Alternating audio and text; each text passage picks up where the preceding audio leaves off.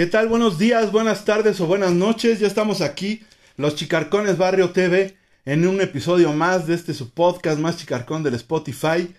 Yo soy Marco y pues la verdad es que hoy estoy contento, estoy muy muy contento, estoy de manteles largos, estamos de manteles largos los Chicarcones porque tenemos unos invitados muy especiales para mí y vienen a platicar sobre una película que recién salió en Netflix una película que se llama El último vagón, donde platica eh, la historia de un niño y de su camino hacia ser profesor.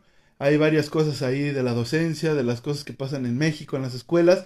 Y pues bueno, el día de hoy vienen estos dos invitados a platicarnos un poquito más de eso. Está con nosotros también Eric. Eric, ¿cómo estás? Bien, muchas gracias. Buenas noches a todos, o buenos días, o buenas tardes, depende de ah, en qué momento nos estén escuchando, yo me estoy derritiendo porque Marco me puso aquí la, la luz. directa. La luz directa. Es que me, está castigando.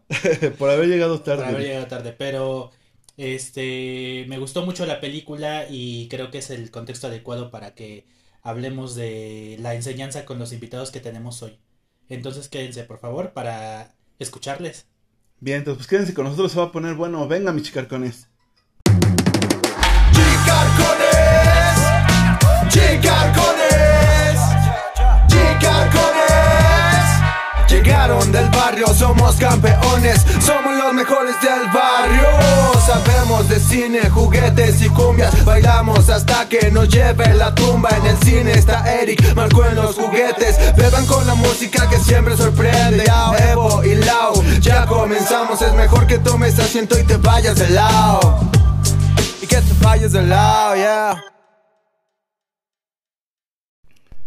Bien, pues bienvenidos, bienvenidos al podcast de los Chicarcones Barrio TV. El día de hoy con un tema muy interesante de una película muy chida que sacó Netflix. Pero ya saben, antes, pues lo viral de la semana. Y con nosotros, el día de hoy, como ya lo decíamos en, el intro, está con nosotros unos invitados muy especiales para mí en lo personal. Son dos personas muy importantes dentro de mi vida. Son mis tíos, mi tío Jorge y mi tía Rocío. Se los presento. Saluden al auditorio, por favor. Hola, hola. ¿Cómo están? Un saludo a todos los que escuchan a Chicarcones Barrio TV. Espero que esta emisión sea de su total agrado. Gracias. Este, ellos dos vienen a platicarnos un poco más acerca del tema de la docencia en México. Si algunos ya vieron la película del último vagón, se llama en Netflix, pues bueno, sabrán de lo que estamos platicando. Eh, no les voy a dar eh, spoilers aún, porque todavía no es tiempo, pero ellos dos son profesores, son profesores de primaria, este, con ya una larga trayectoria. Ahorita iremos platicando con ellos sobre su, este, pues sí, su carrera, su largo camino que han tenido durante estos años en el magisterio, las anécdotas, tristezas, eh, felicidades que también da, ¿no? Obviamente la, este, la gran labor de ser un profesor, un maestro de primaria, de aula, este, Eric, ¿cómo estás? ¿Cómo estás el día de hoy? Tú también, Eric también es un profesor, pero ya, este, como Sí, no, yo no, yo no podría ser profesor de primaria, ¿eh? No, no. Este, yo soy de, de licenciatura, ustedes ya lo saben, los que nos siguen. Y pues, este, ya son como niños, ¿no? También. Los de licenciatura son peores. Son como niños, pero, este, alguna vez di clases de inglés para niños de kinder, seguro te acuerdas. Ajá. Sí. Este, pero pues no, ya no lo vuelvo a hacer. Entonces, mis respetos para quienes trabajan con niños. Sí. Es muy difícil. Sí, yo creo que es complicado, sí. Ellos nos van a platicar ahorita qué tan difícil es este. Yo también eh, es lo que he pensado, ya como ustedes lo sabrán, lo que nos escuchan. Este, yo soy licenciado en pedagogía y tengo la intención de un día poder ser profesor, pero yo también sí pienso en ser profesor de secundario, de prepa, me gustaría más que con los niñitos, sí siento que es una gran responsabilidad, ¿no? Pero sí es. Sí, es mucha responsabilidad trabajar con niños pequeños. Pero lo más difícil es trabajar con sus papás. bueno, pues entonces lo, lo, difícil no son los pequeñines, sino los jefes. bueno, Pero bueno, empezamos con lo viral de la semana. lo viral, sí. Lo viral de la semana, que desafortunadamente, y como lo decían ellos ahorita, es pura nota roja, ¿no? Pura nota roja nos tocó esta semana eh, y en el Estado de México, ¿no? Sí. Eh, este caso que va a comentar Marco es bueno, sucedió en Tecama y tiene al país indignado, ¿no? ¿Es así, Marco? Sí, sí, sí. Sí, de hecho hasta salió en la mañanera del presidente, ¿no? El tema. Imagínense que llegue, llega a ser presidente es porque ya, ya la hiciste, pero en este caso la, hiz- la hizo Mal. mala. sí. Volteada. Ajá. ¿no? Entonces, no sé si sepan, creo que ustedes sí ya lo platicábamos ahorita, este, fuera del aire, así le decimos nosotros. Este, eh, eh, hubo un caso aquí en. Tecama que donde el, el video toma a una persona saliendo de una carnicería y este, obviamente pues se le ve molesto por lo que se alcanza a apreciar y entonces va pasando un perrito, un perrito callejero, este, y lo, lo carga y lo avienta al caso eh, con aceite hirviendo de la carnicería, ¿no? Sí, esta persona está identificada hasta el momento como Sergio N. Ajá. ¿sí? Eh, ya está detenido. ¿Que la N de qué es? Porque yo no sé por qué a todos les ponen N. Pues eh, yo tampoco, pero me imagino que es para no dar sus apellidos, Ajá. o más bien que él no los ha dado, ¿no? En todo caso. O sea, no van a soltar la información de, de un detenido por protección de datos. Pero bueno, eh, lo que sí se sabe de esta persona, y se sabe después del video que se hizo viral, Ajá. yo no vi el video, No, yo nada, más, no nada más leí la nota, pero se supone que este, lo que se sabe es que este señor era de hecho miembro de un cuerpo policíaco y extorsionaba a los negocios locales. Entonces se peleó con los dueños de una carnicería y eh, después del pleito pues tomó al perrito pues ahora sí que no sé si de coraje o de venga o creía que se vengaba con los dueños, no sé. Yo, lo aventó al, al caso este con a- aceite hirviendo a 200 grados centígrados. Ustedes no, no me puedo ni imaginar, ¿no? yo supongo, o lo que yo me imaginé, no sé ustedes cómo lo vieron, pero pienso que dentro de su cabeza hueca, porque esa es la realidad, pensó en, en joder al carnicero aventando al animal y se le echara a perder su aceite o las cosas que tuviera ahí, ¿no? Obviamente, pues es una salvajada y pues se manchó con el perrito, ¿no? Lo que se comenta mucho en las noticias es que este fue como amedrentar al carnicero y, y decir esto te puede pasar. Ah, ok, Eh, ok, la verdad es que mal ejemplo, ¿no? Este, a Sí, fin de cuentas, puras este, intenciones totalmente negativas, este, una vida totalmente controversial. Este, las noticias sacan mucho situaciones que tratan de desviar la, este, vista de todo mundo. Eh, ya dicen ahora que estaba este, bajo los efectos de, del alcohol, ya se dice que, este, padecía un poquitito de control de, de la ira y bueno, se dicen muchas cosas, pero sabemos que, que todo es para bajarle un poquitito a, la, a lo mediatizado que se ha convertido este caso. Sí, porque la gente sí está pues, muy molesta, ¿no? Sí, sí les, este, pues sí les pegó y la verdad sí es algo muy, muy feo que se haya metido con un animalito que, pues nada, tenía que ver, ¿no? En el pleito, ni siquiera. Dijeras, a lo mejor él fue el perro que, eh, del carnicero y salió y se la aventó porque, pero no. O sea, simplemente iba pasando y lo agarró y lo aventó al aceite, ¿no? Y que a fin de cuentas a mí me gustaría que, que reflexionaran más y que, que pusieran los reflectores, pero en otro sentido. Ajá. Sí, eh, este, los animales hay que cuidarlos, hay que amarlos, este, y mimarlos, pero, pero hay otros casos que requieren atención y que esto le dieron más, este, como más tiempo aire en la televisión que otras cosas que han pasado y que la verdad son más de mi preocupación. ¿Como cuál? Tú, tú, dila, dila. Pues, por ejemplo, el chico que en, igual creo que fue en el Estado de México y este enojado este porque no lo dejaban ser como su ídolo, este el cantante Peso Pluma, no lo dejaban vestirse como él, no dejaban este escuchar su música, sus papás este pues en el afán a lo mejor de buscar algo mejor para él en base a la óptica de los papás, Ajá. este le prohibieron en un momento de yo creo de un poquitito de enfado, le quitan el celular y el niño decide suicidarse, ¿no? Pero más que el caso en sí de que se suicide, de que el cantante Peso Pluma ya también este salió a declarar que su música no es para los jóvenes, que él jamás haría algo para los niños y se pronuncia.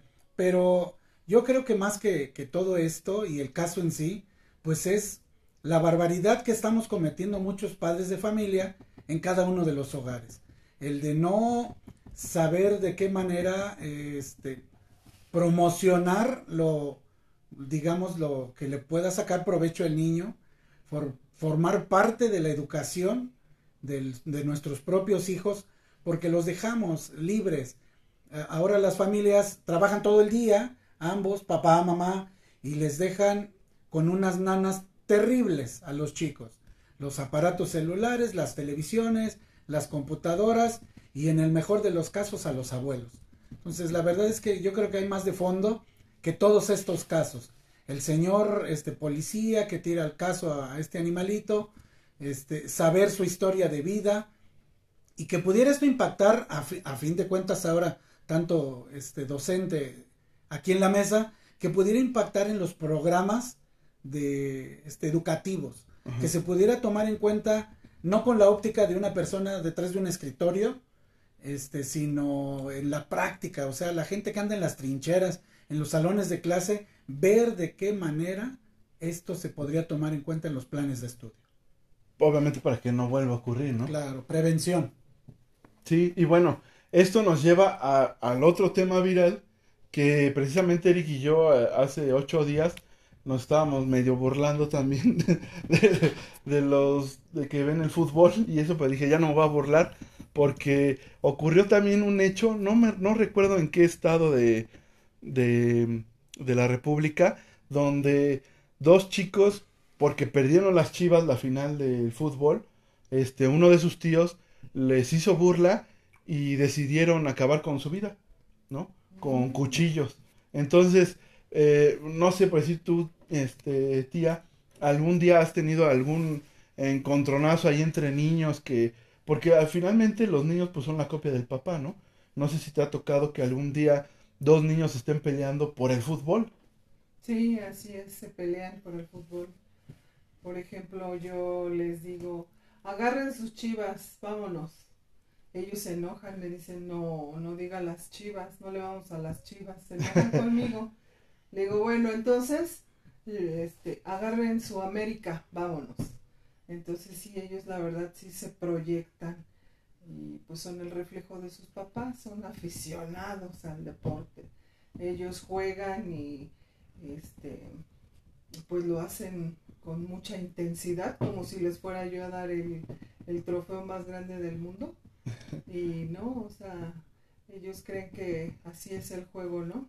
Pero no, sí, son el reflejo de los papás. O sea, están muy fanatizados, sí, ¿no? muy fanatizados. La verdad, este, yo, yo veía, este, en los partidos y en muchos TikToks que no agarré, no puse las cuentas, Eric, porque eran muchas cuentas como para traerlas, porque luego me regaña Eric porque me dice, ¿de qué cuenta? ¿Dónde la viste? ¿No? Hay que darle información. Le digo, bueno, se me olvidó, discúlpame.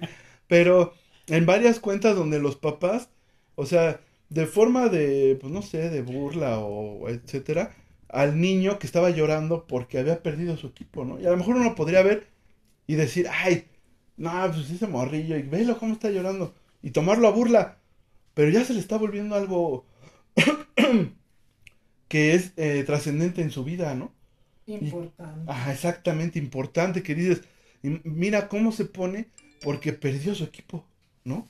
O sea, llora y se tira y hacen berrinche. Entonces, bueno, eso, desde tu perspectiva, Eric, que incluso a ti el fútbol ni.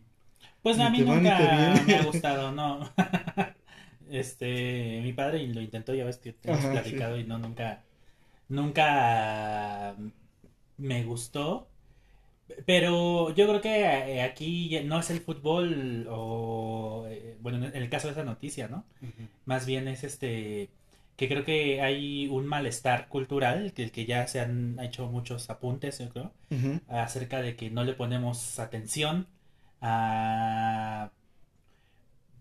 ¿Cómo decirlo? Pues sí, a... no hay educación emocional, ¿no? no o no hay inteligencia emocional. ¿no? Y entonces creo que esto se, se se puede aplicar a este caso que comentas de este chico que no supo manejar la burla, no supo manejar la ira, eh, y también en el caso del, del señor que eh, maltrató al, animal, que no supo manejar la ira y que y obviamente considera al animal como algo que no siente, ¿no? Entonces, creo que este, estos casos ilustran mucho este malestar social, ¿no? De cómo estamos pues luego neuróticos, estamos estresados, estamos enojados, no, no sabemos gestionar cuando se burlan de nosotros y pues justo ahora se pugna por eso, ¿no? Porque se nos enseña desde niños cómo, cómo respetar a la gente, cómo este cómo gestionar nuestro lo que nosotros sentimos, cómo identificarlo, etcétera, ¿no? De hecho, no sé, ahora sí que ustedes este desmientanme, hay una materia que ya se llama educación socioemocional. Educación socioemocional. han bombardeado mucho en ese sentido y es algo que me faltó comentar hace un momento. Este, hay muchas cosas que están en los programas de estudio. Hay eh, programas, o este, sí, programas que, emergentes que, han sacado para que lo podamos aplicar los docentes en los salones. Este, libros de texto que acompañan a, a, los que ya conocemos de año con año. Este, en el estado, creo que es a nivel nacional, el libro de la estrategia curricular de, en igualdad de género. Este, mucha controversia porque hay escuelas donde los papás se reúnen y dicen, no, estos temas no, no los pueden tocar. Hablan situaciones específicas, por ejemplo, de una violación. Situaciones muy concretas que muchos niños, pues ni idea. Pero la base es esa, que conozcan, que, que los pueda provocar una plática en casa, direccionada a que el niño aprenda. Pero, pero vamos, hay muchas cosas que, han sacado, sí. Está la asignatura de formación cívica y ética, está educación socioemocional, este, está este libro de la estrategia curricular, curricular de igualdad de género, y, y nos bombardean con un montón de jornadas, comunicados, para que atiendamos el estado socioemocional de los menores. Incluso hay comunicados que nos dicen esto es prioritario. El estado socioemocional de los menores. Ya ni siquiera la currícula. Los aprendizajes esperados. Los contenidos. Eso, no por demeritar, pero es secundario porque actualmente esto es lo que le duele a la sociedad.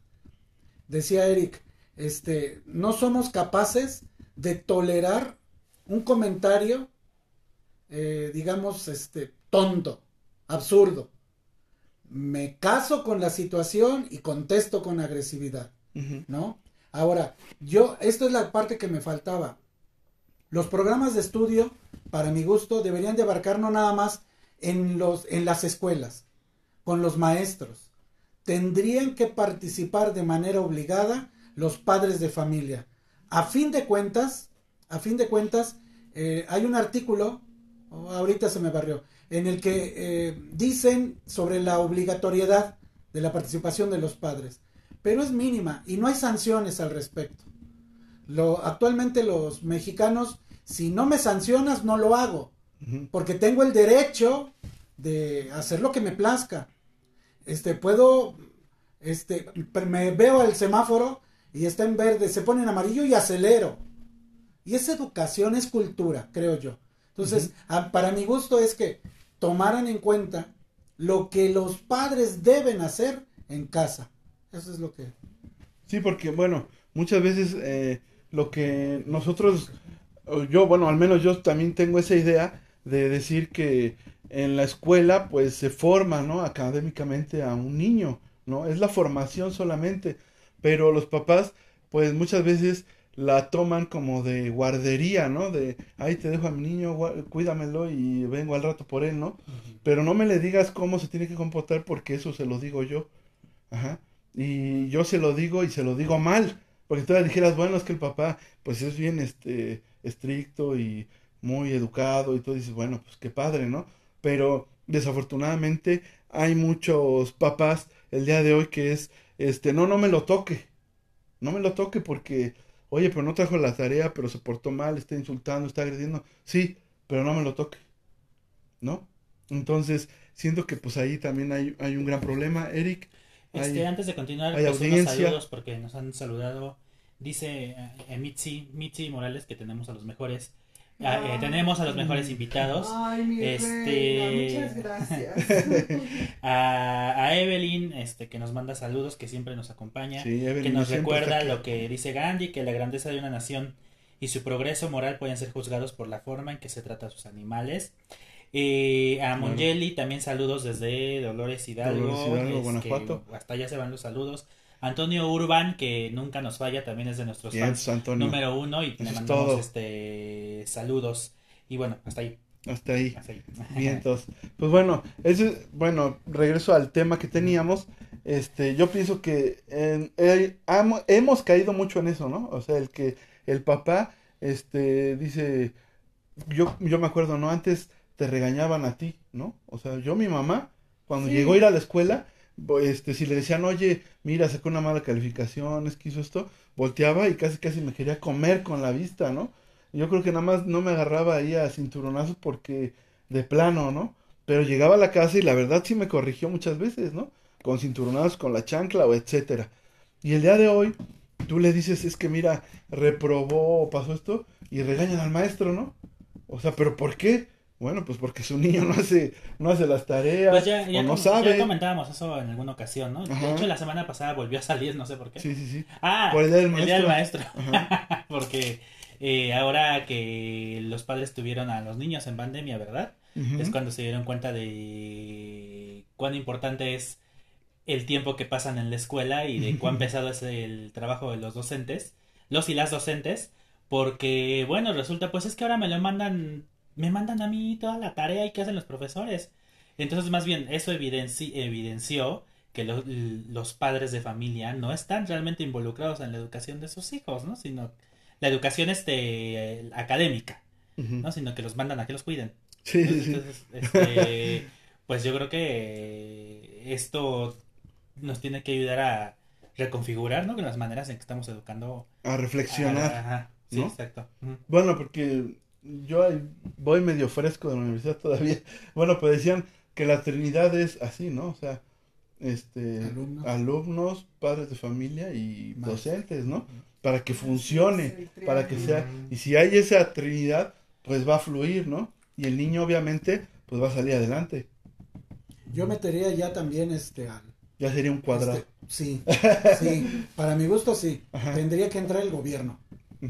Porque es muy sencillo dictar leyes, este, eh, no sé, Sí, o sea, cumple con esto, ¿no? Ajá, este, y nada más. Y, y los maestros siempre sometidos a, a lo que gusta y manda la autoridad. Ahorita estamos súper bombardeados con jornadas y, y situaciones que, vamos, hazme el gran favor. Los maestros que tienen turno vespertino, Ajá. o que, es más, los de un matutino, Sí. o los doble turno, este, nos acaban de invitar a que conferencias y todo esto con esta temática sobre el estado socioemocional de los alumnos. Y este, horarios como, ah, de 12 a 3. Va un maestro de la mañana, no puede. Un maestro de la tarde tampoco. Dicen, sin afectar las labores docentes. Un- una duda, este, esta materia de educa- educación socioemocional se llama, Así se, se les capacita a ustedes para que ustedes la den, O o, solamente. o cómo, o cómo funciona Ahí les va el libro. Sí, Ajá. sí.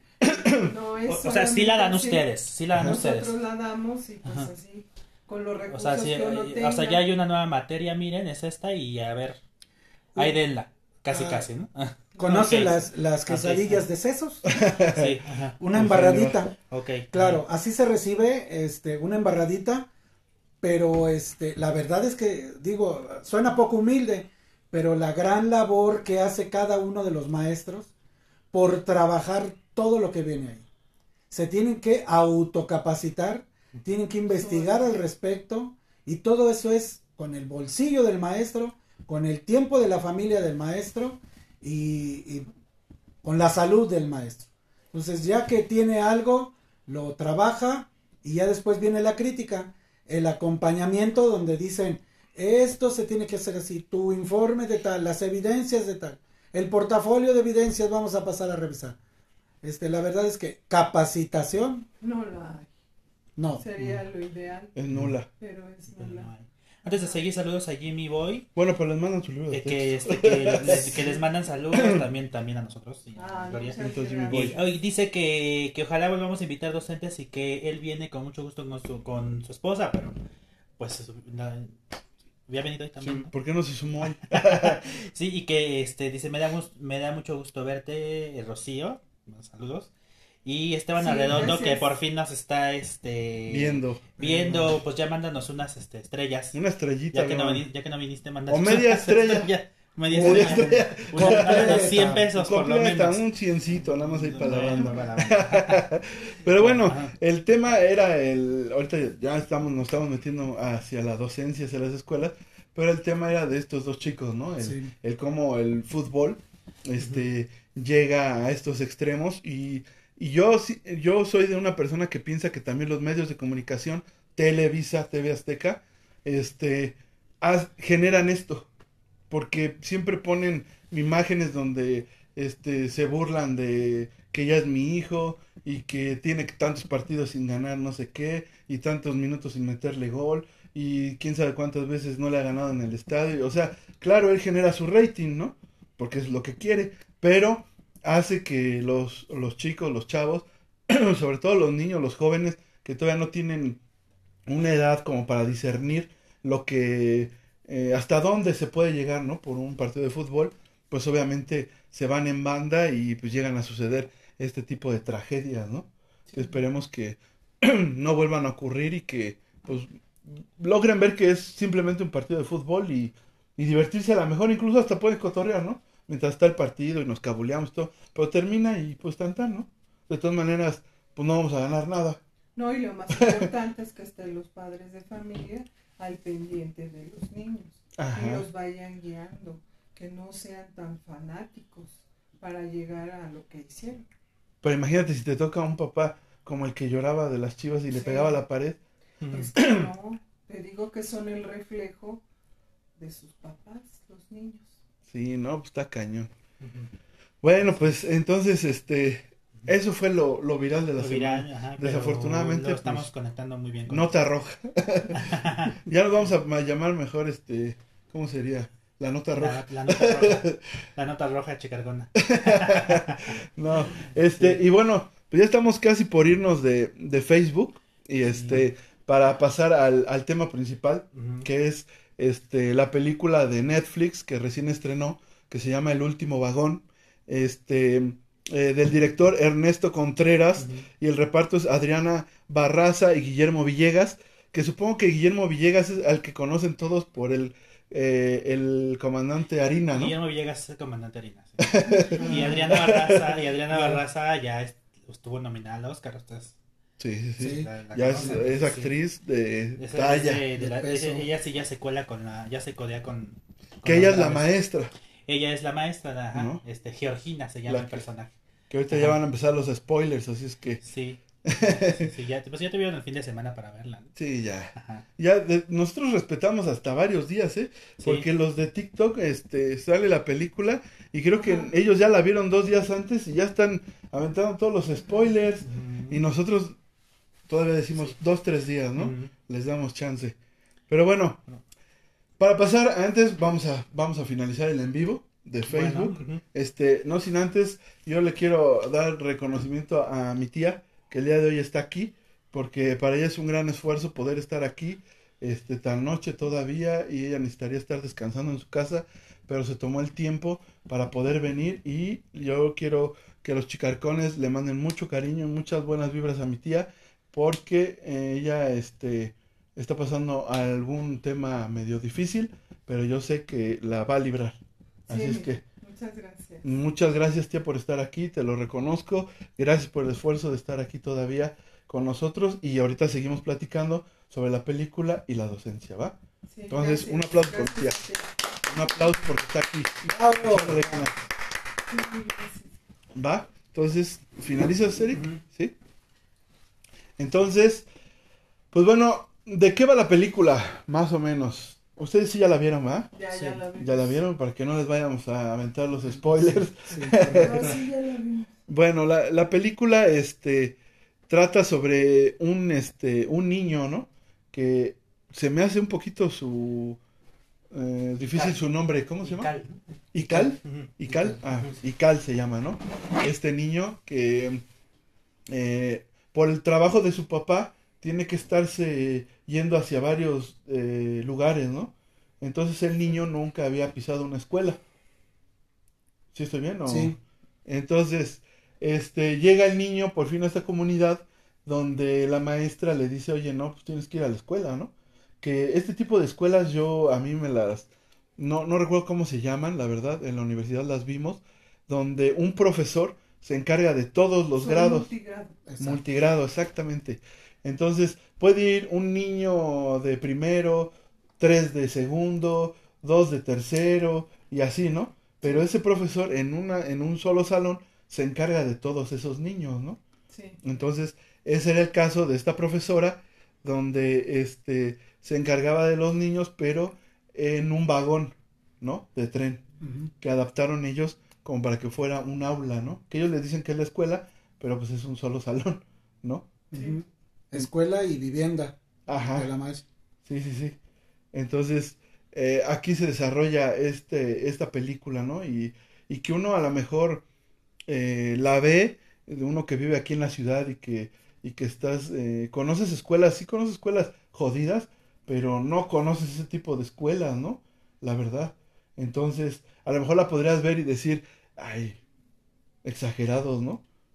Quien no conoce. Pero también situar, porque Ajá. no es actual. Ajá, La sitúan, no sé, en los setentas. eso no Más recuerdo. o menos. Sí, no, es, es, es, este. Pues no dicen, el- no dicen el año. No dicen Pero el año. en, en es- base a Con base en el de contexto. Sí, son los 70 o creo. Algo Sí, así. tendría. Porque bueno, se- para manejar los grados los, les ponen apodos, ¿no? Son los, este, los enanos, los pelones y, y los jodidos. Este, y los jodidos se ve que ya son los que al parecer ya están en secunda estarían en secundaria, ¿no? Que son, son muy grandes. Entonces este Ical es de los pelones, más o menos unos 10 años. Sí, entonces este sí serían principios de los 80 tal vez. Yo pienso que Sí, sí. ¿no? Yo, yo creo que menos, porque sobre todo la, la parte donde están este, desarrollando lo de las vías del tren, Ah, y, y ya para ese entonces ya no había, según yo, ¿verdad? Mm. Ya no había, este, O sea, ya estaban puestas. ajá, exacto. Mm. Y de, de- de- por eso viaja mucho su, fa- su familia de Ical, porque su papá trabaja en los ferrocarriles, montando vías. Ajá, sí, sí, sí. Entonces, este, pues no- yo, yo calculo que algo así como de los setentas, más o menos. Y leían a Calimán, Calimán, ¿no? a colores ya estaba. Ah, Eso sí me acuerdo. Que la, la profesora tenía sus, sus cómics de Calimán. Hay, hay detalles que más o menos sitúan, en- digo yo, a- en, en esa época. Bueno, pero ¿crees? Bueno, dice aquí el, en 1977, este, cuando Ferrocarriles Nacionales de México mm, mm, empezó a, a crear el, los sistemas de tren. Entonces sí, sí, sí, más o en menos los setentas. 70s. Ujú, Sí, fue en los 70. en Tamaulipas, ¿no? Está. Situada. está, situada. Ok, este, bueno, pero uno lo, lo ve así, ¿no? Incluso dices, bueno, vamos a, a situar, ¿no? ¿Dónde está? Pero el día de hoy nos podría sorprender que todavía existan escuelas así. Sí, las hay. Entonces, imagínate, o sea, si dices, bueno, eran los setenta y tantos, ¿no? Ah, bueno, pero si hoy vas a provincia a donde, pues sí, como dicen, no, no ha pisado Dios todavía, este, hay escuelas así. En la, en la zona escolar que trabajamos, Ajá. Coacalco, Villa de las Flores, este, hay una escuela, turno vespertino, que es multigrado. Ajá. No es una comunidad rural, ni nada por el estilo, pero por la baja matrícula, solo hay tres maestras. Este, cada una imparte, vamos, por ciclos, primero, segundo, tercero, cuarto, quinto, sexto. Y una de esas tres es quien se encarga del despacho de la dirección. Mm. Pero hay muy poquitos entonces, ¿no? Sí. Creo tienen 20 alumnos. Mm. Ni medio salón de un grado, ¿no? Pues actualmente es un salón. ¿Son de 20? Sí, ahí en Villa de las Flores son de 20 a 30 alumnos. Sí, porque acá donde va mi hija son 46, creo. Sí. Son un buen. Depende de la comunidad, ahí ya es muy vieja. Este, ya van los nietos de la gente que vive ahí y este, pues son los menos. Mm, Pero bueno, o sea, estas que estas escuelas como las que se eh, representan en la película son escuelas rurales, Sí. ¿no? Este, no sé si el bueno, la Secretaría de Educación Pública tiene la misma legislación para todas las escuelas, sean rurales o sean urbanas, ¿no? Así como, no sé. ¿O tienen algo- algún este reglamento diferente las escuelas rurales? Este, yo digo que no, des- desconozco un tanto del tema, pero este, la ley general de educación, vamos, es una, y, y hay adaptaciones para escuelas rurales, para escuelas urbanas, el tipo de apoyos, los sueldos, este, vamos, creo que sí hay diferencias, pero la ley de educación es una. Ya. Bueno, la película creo que aborda dos cuestiones, ¿no? En primer lugar, sí la vi- es, eh, seguía por la vida de este niño que se llama Ical y hay un antagonista que se llama Hugo Valenzuela, este, que es el que está, vemos que se le encarga cerrar escuelas rurales. Que es Bueno. como un supervisor, Ajá, le es- llaman. es- ¿no? es- le llaman el supervisor. Entonces allí en la película se asoma, se asoma cierta crítica al papel de la, de la SEP ante las escuelas y particularmente las escuelas rurales. Y el otro, el, otro camino que también se plantea en la película es el cómo es que ser docente resulta inspirador para los niños, ¿no? O sea, cómo, cómo una maestra puede cambiar la vida de un niño que no se veía en la escuela y que le inspira, ¿no? Al grado de que quiere cambiar su vida, ¿no? ¿No, no crees tú, Marco? Ya sé ser profesor, ¿no? Sí. Este, a eso iba precisamente a hacerle la pregunta a mi tía en especial. Este, hace ocho días precisamente, ¿no? Eric, platicábamos si algún profesor nos inspiró, ¿no? Si algún, tuviste algún profesor, profesora, que tú dijeras, ah, voy a ser profesora porque esta, esta profesora o este profesor eh, es tan bueno en su labor que te inspiró, que te, sí, que te movió al grado de decir, quiero ser maestra. Sí, sí, hijo, yo tuve una maestra, era mi maestra de tercero y de quinto, se llamaba Laura, y sí, ella fue la que me inspiró a ser maestra. Este, hace rato platicábamos que este, si uno era maestro por elección o por vocación, Ajá. y la verdad es que pues yo desde que era niña siempre quise ser maestra. Llega a mi vida esta maestra Laura y me, me sigue interesando la docencia.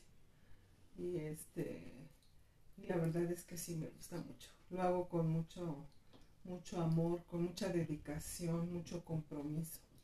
Así como la maestra de de la película porque motivaba a Ical, se llamaba, ¿verdad? Ajá. Sí. Este, lo motivaba de muchas maneras, ¿no? Tú quieres tener el perro, pero tienes que ir a la escuela. Ajá. Tú quieres aprender a leer, yo te voy a prestar este, esta revista. Entonces platicaba con él, le daba tiempo, lo que ahora no hacen los padres de familia. Platicaba de su vida, le enseñaba muchas cosas cuando él iba a ver a la maestra por la tarde. Ajá. Sí, porque le enseñaba a él a leer, ¿no? Porque Ajá. no sabía, nunca había ido a la escuela, ¿no? Entonces, así como tú dices, le daba este incentivos para que él, o sea, pudiera decir, ah, pues sí, ¿no? Sí quiero hacerlo. Y el primero es el perro, ¿no? Que quiere, él quiere tener el perro que se encuentran al principio, ¿no? Que Mm. piensan que es un monstruo Ajá. y salen corriendo y ahí lo dejan en el agua a él Sí. y ya regresa con el perro y los papás pues obviamente no... Quetzal se llama el, ¿Quetzal se llama el perro? Ah, ok. Ah. Sí, yo, yo de por sí soy malo para los nombres y luego nombres así pues se me olvidan, ¿no? Entonces, este, bueno, pero ¿recuerdas algo, alguna situación que te haya pasado con tu profesora que digas, "Ah, este tuvo este detalle que estuvo padre conmigo? Pues la verdad es que era así muy, muy gritona, muy regañona, pero era este, muy estricta. Yo recuerdo que con ella aprendí a escribir en hojas blancas, porque nos pedía cuadernos blancos en ese tiempo y había que apoyarse de una hoja rayada. Y ella siempre este, me hizo tener una excelente letra, eh, ortografía, por esas técnicas que ella utilizaba y eso me quedó muy marcado, que por eso tengo buena letra. Gracias a esa maestra que sí nos ponía a hacer los apuntes.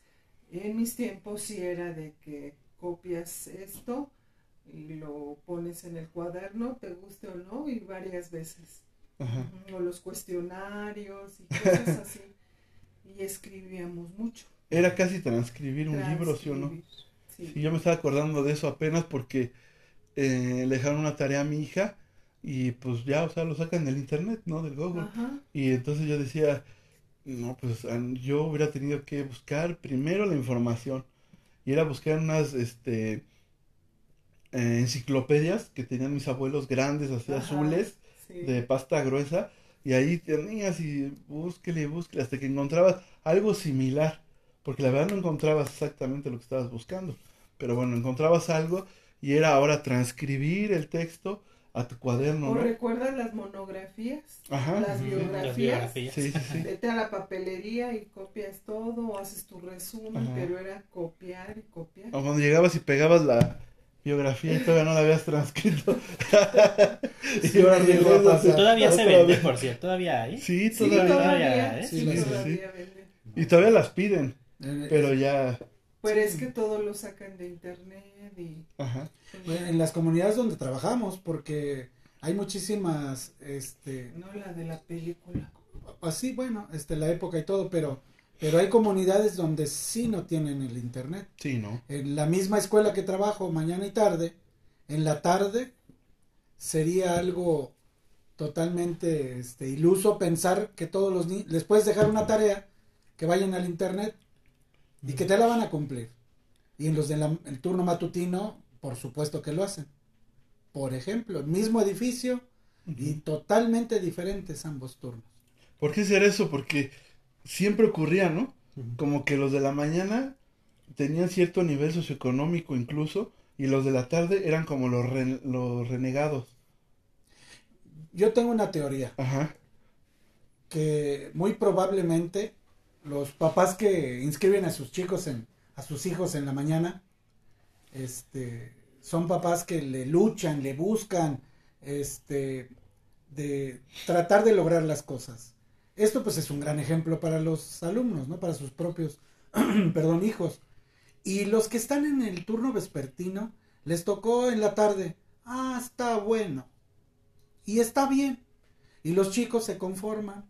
Y, y es gente que, válgame, ¿eh? este, con mucho respeto, pero muchos de ellos no progresan, no hay proyecto de vida, no hay nada. Y entonces son como que más conformistas, como que la escuela no representa una oportunidad. Este, vamos, es- yo es, yo esa es mi, mi como Tu mi, visión. este, visión, sí, que pasa eso porque los papás de la tarde, tocó en la tarde, ah, está bien. Y hay muchos papás que luchan, ay, tocó en la tarde, no, pero le buscan, le buscan, logran, ya lo tienen en la mañana.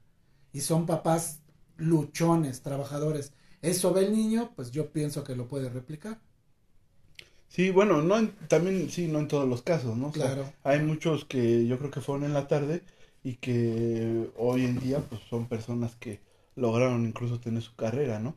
Pero sí, normalmente eran los que hasta decían, no, esos eran los de la tarde, ¿no? Como que los, los rebeldes, los, y los de la mañana éramos los más bien portados, ¿no? Bueno, yo entre comillas, porque sí era medio desmadrozón, pero este, sí, así, no sé por qué era. Yo dije, a lo mejor algún día lo sabré, pero no. Y se quedó como leyenda, este, esto, leyenda urbana, porque en algún momento los directores escolares mandaban al turno vespertino a los alumnos grandes, a los que este, reprobaban, había sanciones como que te portabas mal, este, dabas muchos problemas, te vamos a mandar a la tarde. Todo eso pasaba, ahora ya no. Hay alumnos este, que van con la edad del ciclo, del grado que están estudiando y tenemos este, por igual, ¿no? Pero yo siento que va por ahí ese punto, los papás. Y ahora, bueno, ¿tú decidiste ser profesor o la vida te llevó a ser profesor? Pues va junto con pegado. Este, decidí serlo, pero por lo que la vida me fue presentando. Apenas hacía una reflexión al respecto en un trabajo de reunión este, de Consejo Técnico de Zona y nos pidieron compartir por qué, por qué eres maestro. Y les decía yo que, bueno, toda mi vida he sido una persona tal vez este, un tanto influenciable. Eh, siempre muchos ejemplos, mis hermanos, mis hermanas mayores que yo. Este, tengo un hermano maestro que toda su vida quiso serlo, otra hermana, este, Gloria, maestra, y ambos excelentes maestros. Ahí hubo algo que a mí me marcó, pero yo desde más pequeño, cuando me decían, y, a lo mejor se van a reír mis hermanos, pero me decían, ¿qué quieres ser de grande? Y yo les decía, padrecito. y según yo, padrecito, se me quitó eh, esa curiosidad y ahora ya, a esta altura, reflexiono y digo, ok, tenía algo que ver con el ayudar a la gente, con el compartir, con el organizar este chicos o etcétera. No lo, en ese entonces no lo, no lo razonaba. Más grande, este, la verdad es que hubo una época un tanto rebelde. Este, yo pierdo un, todo un año escolar y mi mamá en el afán de que lo recuperara, inscríbete en la normal, ahí en dos años acaban la prepa, me metí, cuando yo me doy cuenta, ya estaba un año de terminar mi carrera. Me fue atrapando las vivencias, el, el este, poder compartir con los chicos, muy reconfortante que este, si yo me sé amarrar una agujeta y logro que este chico que las trae desatadas lo haga por sí solo, dices, bien, ¿no? O sea, es una satisfacción que no te la quita nadie, ni el mugre salario que cobres, ¿no? Este, y, y empecé, em, empecé a, a, como que a dejarme, no dejarme llevar, pero sí dejarme encantar y, y, de, y fui descubriendo que, que esto, esto me gustaba mucho, me, me, me fascinaba. Tan, tan es así que pues yo ya llevo 32 años de servicio y, y este, y sigo en esto. Digo yo cada vez me siento como pez en el agua, los problemas crecen, las, las exigencias, las situaciones con los padres de familia, pero digo yo, estoy en lo que quiero estar, me siento bien, me siento satisfecho, pero, pero sí hubo muchas cosas que, que me marcaron. Por ejemplo, hablabas de que si una maestra, yo mis hermanos, al verlos cómo trabajaban, este, sus particularidades cada uno de los casos, Jaime engañando para poder irse a estudiar a la normal, Gloria ya con este con hijo y estudiando en la normal, ¿cómo le llamaban? La abierta, intensiva, no me acuerdo cómo se llamaba. Este, esa lucha, ¿no? Tuve algunos ejemplos de maestros que, que yo, yo tuve, este, a lo mejor ninguno me marcó hasta la normal. La maestra que, que tuve, ella me ayudó mucho, este, Lilia Mellado, no, ¿qué? Lilia Solano Colín. Esa maestra era tan buena en lo suyo que iba por más. Ella creó el himno al normalista. Ah, sí. Por ejemplo. Mm, y digo, tener una maestra de esa talla y que te ayuda a formar, wow, ¿no? Sí, sí, sí. Entonces, y, y bueno, muchas particularidades, ¿no? Pero, pero por ejemplo, ya hasta que yo estaba grande y vi un ejemplo, dije, órale, esta maestra es diferente, ¿no? Porque se vuelve uno canijillo. Este, en mi grupo muy particular, en el salón donde iba yo, este, llegábamos hasta darle las gracias a algunos maestros, porque no daban el ancho, porque nosotros estábamos más preparados que ellos. Eh, y era el de buscar, este, pues ayúdame porque este, la gran responsabilidad de que viene, este, cuando ya tienes a un grupo, pues es totalmente una odisea, ¿no? Entonces, este, pues más o menos así es mi, mi caso, fue el elegir, pero también pues ayudado por las circunstancias. Se te fueron llevando y ahí te quedaste. Sí, Y le y echaste aquí ganas. sigo. y acá sigo.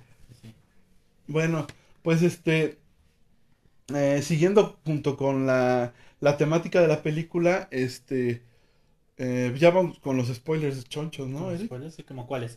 Como por decir que el niñito, este, el niñito eh, resulta ser el Sí, inspector. Hugo Valenzuela ¿no? resulta ser el este, El fiscal, ¿no? supervisor. Este, el supervisor. Es- Sí, y Ajá. este, solo que cuenta que cuando llegó a la ciudad, pues decide cambiarse ajá, el... Bueno, ¿cómo le llaman, no? Porque siempre, siempre se ha llamado así. Más bien Y- usar, y, ¿no? y, Esos- y- y Cal Hugo, ¿no? Y Cal. Hugo, este... Como... mm, no me acuerdo el apellido del papá ahora. Pero adopta el de su mamá, pues, ¿no? Ajá, porque desafortunadamente fallece Ah. su mamá, ¿no? No, su papá, perdón, su Sí, ya todos los spoilers, ¿eh? Ya. Sí, fallece su papá Le vamos a poner ahí en el podcast y entonces se tienen que se tienen que mudar, se tienen que ir y este pero él se queda muy marcado por su profesora, incluso la profesora también lo quería mucho, ¿no? Sí, porque le recordaba a su hijo. Porque ¿no? le recordaba a su hijo, Mm. que quien también, bueno, desafortunadamente había perdido la vida, ¿no? Entonces, pero era una profesora de esas profesoras de, como decía este mi tía, antes, ¿no? O sea, eran exigentes y todo, pero lo hacían porque querían que el niño saliera adelante, ¿no? O sea, no eran exigentes nada más por ser regañonas y ya, sino eran exigentes para que el niño aprovechara todo, ¿no? Y aprendiera y saliera adelante. Entonces, esta maestra hace lo mismo con él y él dice, yo voy a ser profesor, ¿no? Y que en el, en el transcurso de la vida, pues bueno, por circunstancias, yo creo, pues se va hacia, hacia la política, hacia lo, lo- este, la, burro, la burocracia. La burocracia, bueno, te La- salió, te salió alma eso.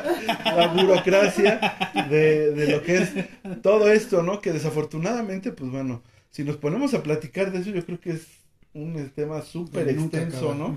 Entonces, este, pues nada más ahí de refilón, ¿no? Con que, pues sí, en México, obviamente, el día de hoy todavía hay muchas carencias económicas, este, precisamente de este tipo de situaciones donde les importa más, este, tener el presupuesto que una escuela, ¿no?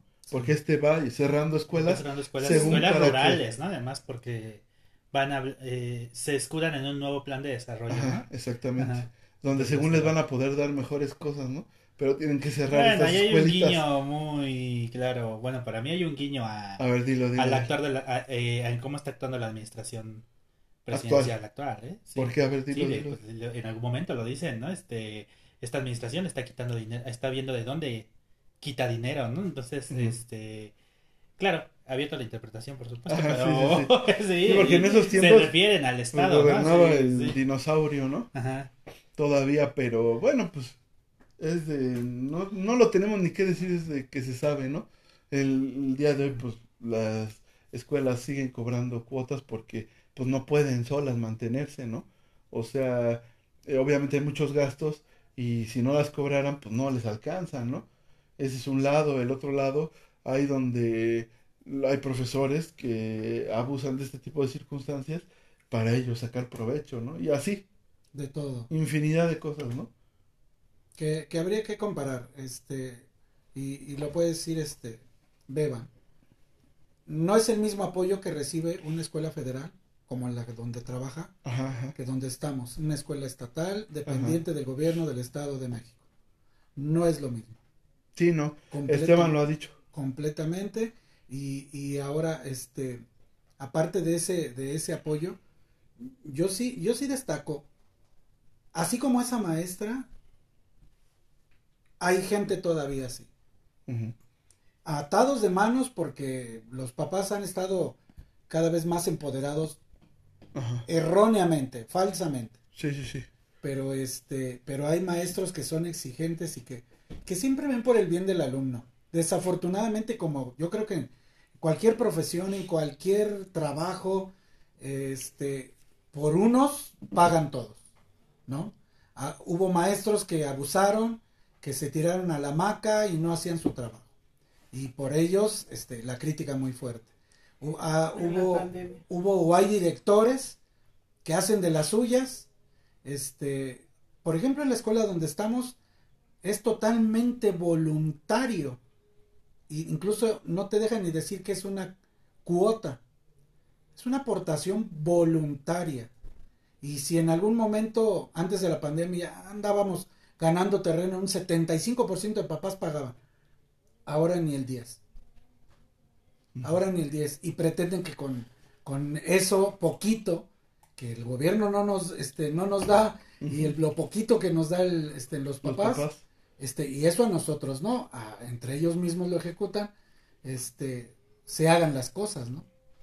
Entonces, pues bueno, sí hay gente todavía, este, en las trincheras, trabajando muy duro, y es importante destacarlo porque, este, actualmente es muy difícil ser maestro.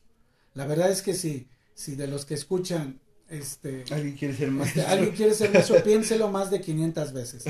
Este, porque todo lo que les van a enseñar en la normal, este, sirve muy poco a la hora de la hora. Y, y este, y menos ante un padre, este, que se da de topes porque perdió su equipo, que los, los hijos, este, sus hermanos apuñalaron a su papá, que el otro se suicidó, o sea, menos con gente así. Sí, sí, sí.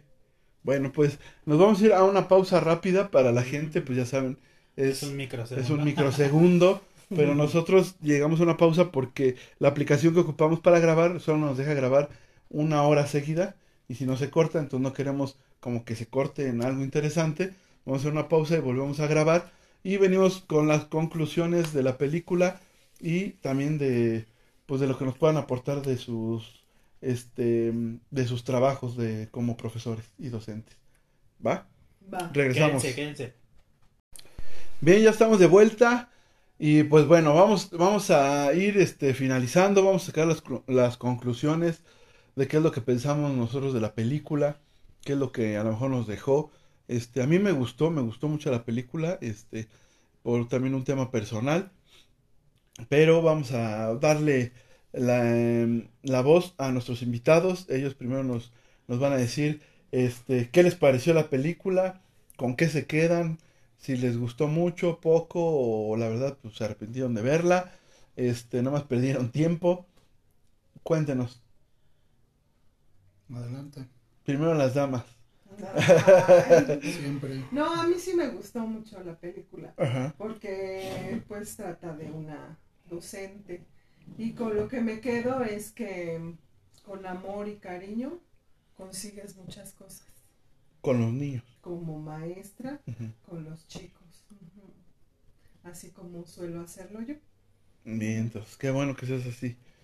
Exigente, pero bien firme. Pero amorosa. Sí. Amor adulto le dicen. Sí, la verdad. Sí. ¿No? Sí, sí me gustó.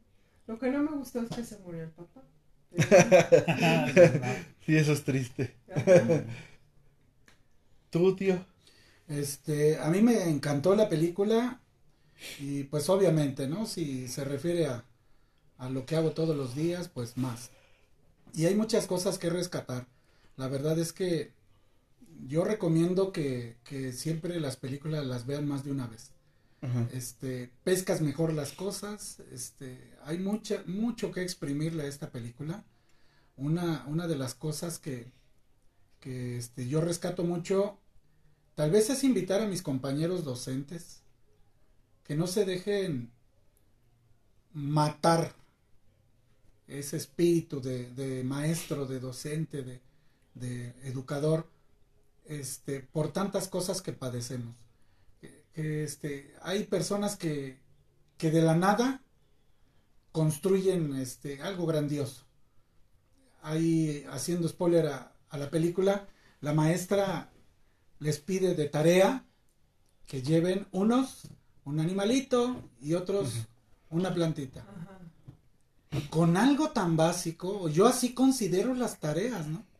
Trae algo que detone lo que vamos a trabajar. Este, mi sugerencia es eso para, para mis compañeros de profesión. No se dejen este, estrangular por, por todo lo que vivimos. Este, hay, hay, muchas cosas por hacer y si eligieron esta carrera es porque pretendemos, bueno, al, al menos así yo lo veo, pretendemos cambiar parte de nuestro mundo.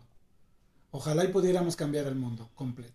Pero, pero es conquistar, es este, enamorar, es este, convencer a los chicos que les conviene hacer por ellos. ¿no? Proyectos de vida, apenas hacíamos un experimento para el último consejo técnico y, y este, pues es, no sé, escandalosamente los niños no siguen el ejemplo de sus papás. Siempre hay una persona diferente a quien quieren parecerse. Creen que quieren ser futbolistas porque Messi, porque Ronaldo, porque este no. Me gustaría que investigaran acerca de, de lo que tuvieron que sufrir y padecer para llegar a la cima donde están. Y eso estando en la cima, todo lo que les duele y lo que acontece, porque no es pura felicidad, ¿no? Entonces, este, yo, yo me atrevería a eso, a decir a mis compañeros maestros, a, a, los padres de familia, que, que, también confíen un poquitito más en los maestros. Este, no todo es pecado y no todo es crucificable. Este, con eso me quedo. O sea, que sean un poco más como Hugo. Cuando al final se, se redime, ¿no? Sí. Y dice, vámonos de regreso a mi escuela porque eso era lo que yo quería hacer, ¿no?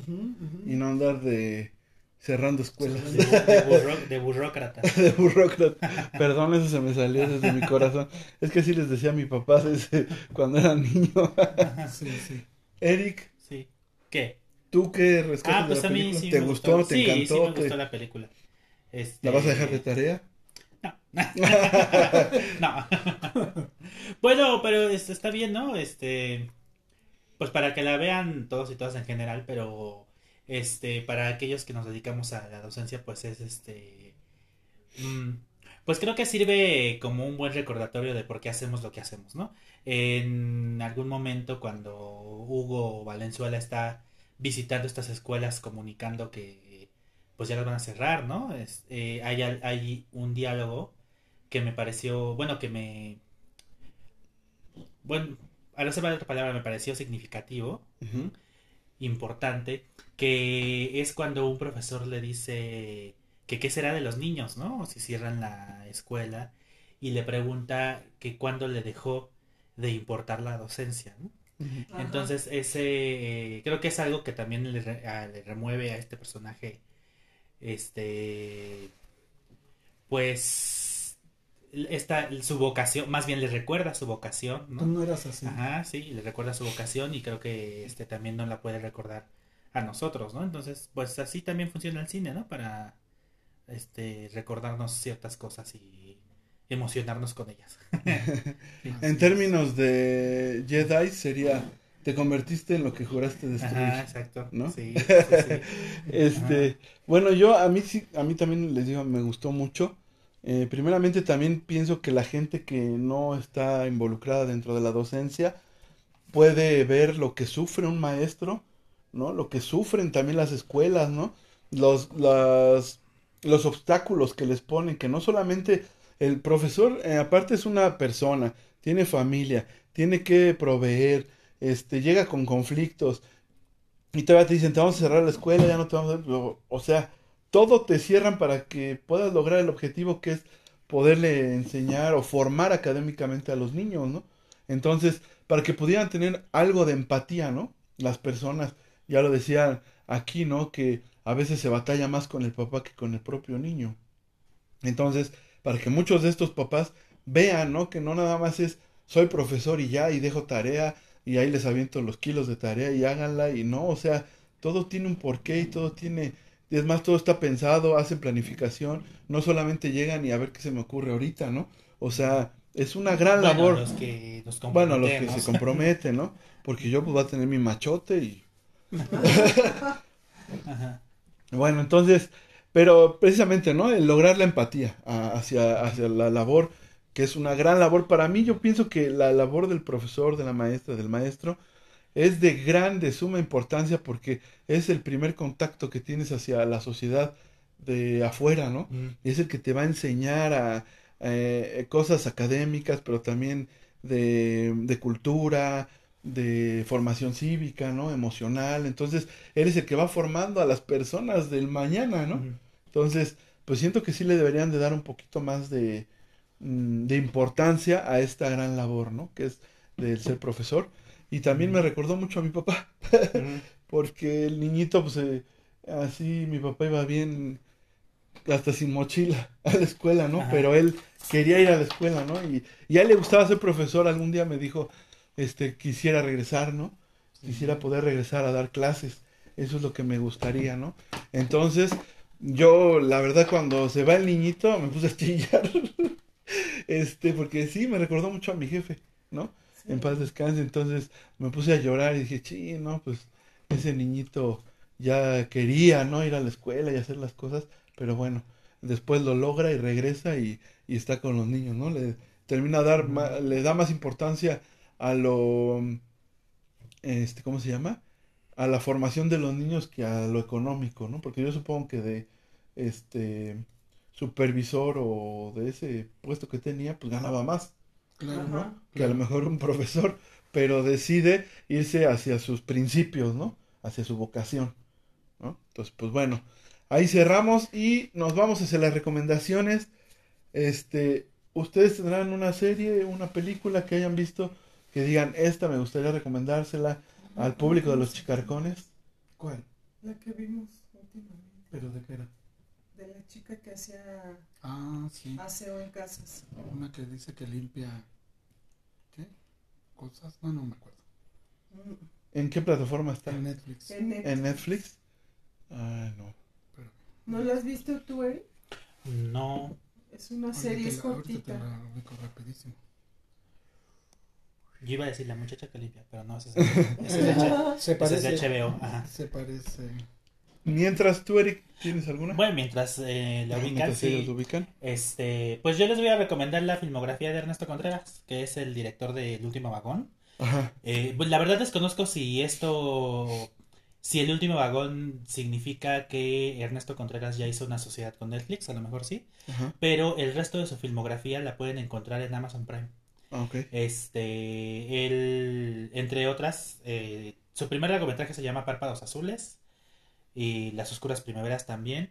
El que hizo antes del último, el último vagón se llama Cosas Imposibles, que es un drama que yo creo que a ustedes les gustaría, a, a todos. Está en Amazon, este, y cuál más, también dirigió un documental con Café Tacuba. Ujú. Y ¿cuál? Eh, por aquí tenía otra que también es- ah, y la de Sueño en otro idioma, que también es muy popular. Estas las encuentran en Amazon Prime. Y pues en general, el, si ya vieron el último vagón y les gustó, pues seguramente les va a gustar lo que hace Ernesto Contreras, ¿no? Y, y las pueden encontrar en, en Amazon Prime. Particularmente les recomiendo esa, Cosas Imposibles y Sueño en otro idioma, son muy bonitas. Ah, sí. Sí. Vientos. Y yo pues ya fui al cine, ya fui a ver La Sirenita, muy a pesar de Eric. Y, Sí, no, yo no la y vi. te la recomiendo, Eric. Pero, Pero vi el final en, en TikTok. te la recomiendo, ¿eh? Te la recomiendo. Sí, de verdad. O sea, yo, yo iba con... Yo creo que sí, sí la voy a ver, pero ya, ya que salga. Iba con bajas expectativas y la verdad es que me gustó. Ah, ya que salga en Disney Plus, la verdad. Y bueno, entonces yo sí les recomiendo que vayan a ver La Sirenita. Yo más bien también lo veo por las nuevas generaciones porque les están dando las Pues a películas. ellas está dirigida. Ajá, exactamente, ¿no? A uno que. Porque uno ya todo viejo y... Sí. Ay, es que no, La Sirenita, ya... Dirían, crezcan eh, una buena vez, cabrones, ¿no? Sí, sí, ya, Ya, esa, ya, el ya, target, ya, tu película el ya fue, ya. niños. sí. Porque te voy a decir, yo estaba viendo la película y había atrás de mí un niño o una niña, no sé qué era, tan emocionado que hasta gritaba. ¿Sí? En serio, te lo juro. Y entonces estaban así bien metidos en la película y dije, pues sí, o sea, es que estas películas ya son para las nuevas generaciones. Y uno todavía está, ay, no, es que la sirenita no era, no era morena y que quién sabe qué. La negra. Sí. No quise decir eso, Eric. Oh, qué caray. Pues sí, se dice, pues sí. Pero bueno, Ajá. entonces ya crezcan de una buena vez, Ajá. cabrones. Y Además, ya. no les vas a decir que no le estabas viendo el tono de piel. Sí, no, pues ni la veía. Como el pato Borghetti. como- sí, ¿no? Entonces, este, yo les recomiendo que vayan a ver La Sirenita. Este, vi una, una, una miniserie, esa sí es miniserie de verdad, porque son 10 capítulos de 11 minutos y se llama El tiempo que te doy. Es de una pareja, este, y haz de cuenta que dura 11 minutos por episodio y al, al comienzo de cada episodio te dicen, no sé, por decir 5 minutos de, del presente y 6 de recuerdos. Y así va avanzando hasta que llegan a 10 del presente y un minuto de recuerdo. Es como se va destruyendo una pareja, poco a poco, Mm. y llegan al, a la separación. No son casados, pero son una pareja. Entonces, este, está buena, está buena la serie. Te la echas pues de volada, son 11 minutos por episodio, son 10. Este, y también vi una película que subió Netflix recientemente, creo ayer o antier, que se llama Tin y Tina, que sí me dio miedo, de verdad. No la he Esa. visto, pero sí. sí la- Entonces, la- la ubico. Es un terror muy, este, que pienso que es el que a mí me da miedo, de verdad. Cuando sale un monstruo, o que, eh, It, ¿no? Por decir, sale el payaso y ves al, o un monstruo que te sale del closet eso no me da miedo. ¿no? Pero cuando hay algo que no, no se ve, que nunca sabes, entonces ahí es donde me empiezo a poner nervioso. Pues sí, porque lo empiezas a imaginar. ¿no? Ajá. Y entonces estos dos niños, eh, es un matrimonio que se casa y desafortunadamente la esposa pierde a dos gemelos que iba a tener. El mismo día de la boda tienen sangrado y desafortunadamente los pierde y le dicen que jamás va a poder ser mamá. Entonces ellos adoptan y van y adoptan estos dos niños. Son este albinos y se llaman Tin y Tina. Y entonces son muy religiosos los niños. Todo eh, es este la Biblia, este Dios y vamos a bendecir los alimentos y todo, pero ahí es donde está el meollo del asunto. Entonces ya no les platico más, pero sí es una buena película si se quieren dar un buen este susto. Ese es, es buena. Tin y Tina, está en Netflix. Ahora sí, nos iban a comentar. Este, la, es una serie, creo son 10 capítulos, este, se llama Cosas por limpiar. Ajá. Primero, comentar que a todo lo que tú veas, asiste muy chafa, hay muchas cosas que le puedes rescatar. Sí, sí, sí. Entonces, la verdad es que hay que verlo todo con mente positiva. Pero esta en particular, ¿cuántas cosas te pueden pasar a ti en una en tu vida y que dices cuando no me llueve me llovizna? y te paso, ay, me paré con el pie izquierdo, no, esta caminaba con el pie izquierdo toda su vida, ¿no? Pero pero no es la suerte. Lo que concluíamos mi esposa y yo es que es eso, la toma de decisiones. ¿Qué decides? ¿Para dónde? Este, ¿Qué decides hacer? ¿Qué decides aceptar? ¿Cortar por lo sano? Vamos. Es, tu- la vida es así, es pura toma de decisiones. Y, y de eso se trata esta serie. Este, una chica que se dedica a limpiar en, en hogares y le pasa de todo. Pero, pero lo chido es que, bueno, este, por, a pesar de todo, este, digamos, todo lo que hace por su niña Mm. una hija que tiene. Entonces, la verdad es que sí hay muchas cosas rescatables, pero es eso, la toma de decisiones. Ok, ¿es- ¿en qué plataforma está? En Netflix. En Netflix. Va que va. Pues entonces sería todo. Muchísimas gracias por habernos acompañado el día de hoy. Tío, tía, este, son profesores, el profesor Jorge Arredondo y la profesora este, Rocío Valencia, alias La Güera. La Ah, güera. A ella la pueden con- encontrar como La Güera. Ah, sí.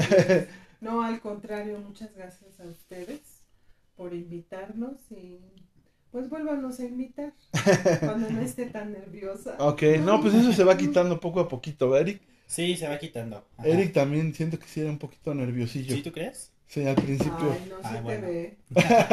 No, ya ahorita ya, no, nos puede aventar aquí todo un programa el solo. También Pero- soy- yo también soy este como también soy gritón y regañón. Yo creo que somos iguales como, como profesores. Ajá, también, sí. gritón, regañón y estricto.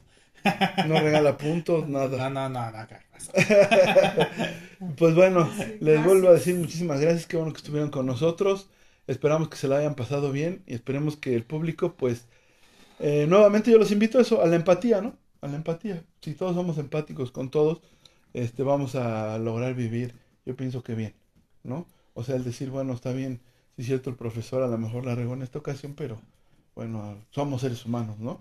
O igual, ¿no? Nosotros, hacia con los padres de familia, porque muchas veces también sufren muchas, muchas inclemencias, ¿no? Como tú lo decías ahorita, el caso de esta chica, ¿no? De la serie. Entonces te pasan cosas y cosas y por más que le eches de una dices, no manches, ¿no? Ya suéltame, dicen, ¿no? Pero bueno, Pero no te das cuenta y son las decisiones que tomas. ajá. Sí, sí, sí. Al fin y al cabo, pero bueno. ¿sí? Entonces, Muchísimas gracias, esperamos que les haya agradado este episodio y pues nos vemos para la próxima. Gracias, hasta luego. Hasta Recuerden luego. seguirnos en redes sociales, por favor, Facebook, Instagram, TikTok y Spotify, Chicarcones Barrio TV, la primera es con K, Chicarcones Barrio TV, y denos like, compártanos por favor, y nos vemos, cuídense. Bye. Saludos a mis bebés.